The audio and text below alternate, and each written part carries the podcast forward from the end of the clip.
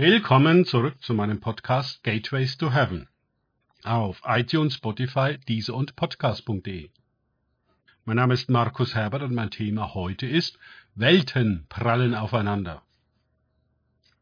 Weiter geht es in diesem Podcast mit Lukas 5, 17 aus den Tagesgedanken meines Freundes Frank Krause. Und es geschah an einem Tag, dass er lehrte, und es saßen da Pharisäer und Gesetzeslehrer, die aus jedem Dorf von Galiläa und Judäa und aus Jerusalem gekommen waren. Und des Herrn Kraft war da, um zu heilen. Lukas 5, 17. Was für ein Publikum! Die führenden Theologen der Zeit haben sich versammelt, um Jesus zu hören. Ist das gut oder schlecht? Wie hören sie? Der Text gibt uns im weiteren Verlauf einen Einblick in ihre Überlegungen. Ihre Theologie wird von Jesus fundamental erschüttert. Sie erleben mit der Heilung des Gelähmten in ihrer Mitte eine vollmächtige Demonstration des Reiches Gottes, die in ihrer Vorstellung gar nicht vorkommt. Seit wann handelt Gott? Seit wann tut er, was er sagt?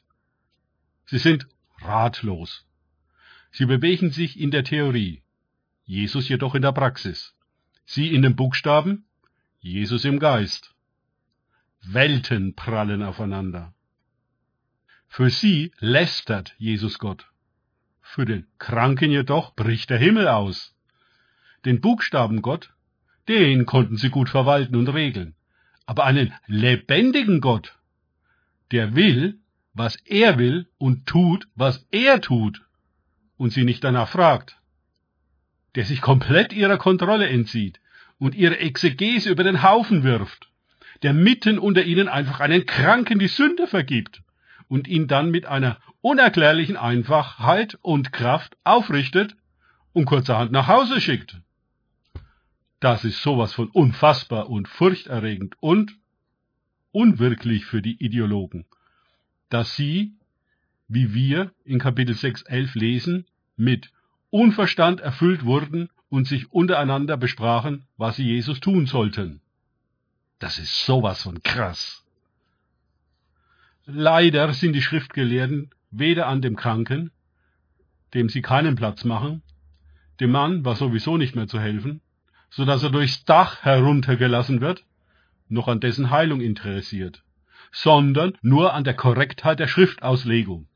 Ihrer Schriftauslegung natürlich die sie zur Norm für alle erhoben haben. Nach neuestem wissenschaftlichen Standard, selbstverständlich. Sie sind mit großer Mannschaft angereist, um Jesus zu überprüfen. Nun war da aber die Kraft des Herrn, um zu heilen. Auf diesem Feld verfügten die Pharisäer und Gesetzeslehrer nun gerade über keine Erfahrung und keine Vollmacht. Sie kannten nur eine Buchstabenreligion, in der es keine Kraft gibt. Das Reich Gottes aber besteht nicht in Worten, sondern in Kraft. Paulus, 1. Korinther 4,20. Wenn es für diese Leute aber nun umgekehrt nicht in Kraft, sondern in Worten besteht, was haben wir da für eine völlige Umkehrung der tatsächlichen Verhältnisse? Diese Verkehrtheit war ihr normal, und diese hielten sie für die alleinige Wahrheit, nach der sich alle zu richten hatten, auch Jesus einzugestehen, einen fundamentalen Fehler gemacht zu haben, einen grundlegend falschen Weg gegangen und einem mächtigen Irrtum erlegen zu sein und nun davon umzukehren. Nein, das war den Schriftgelehrten und Pharisäern nicht möglich. Wie tief hätten sie sich demütigen, wie viele Lehrstühle schließen und Lehrpläne überarbeiten müssen. Nein, ihre Deutungshoheit der Schrift und ihr steuerfinanziertes Machtimperium würden sie niemals aufgeben. Auch nicht für einen Jesus Christus, ein Reich Gottes, eine Kraft der Heilung, den Heiligen Geist, die Wahrheit oder einen Kranken. Nein, sie würden Jesus einfach beseitigen, seine Worte und Taten diskreditieren, ihn als Terroristen entlarven zur Abschreckung medial wirksam hinrichten. Sie würden die Schmach, die Jesus ihnen bereitet hat, nicht auf sich sitzen lassen. Sie hatten noch Trümpfe in der Hand.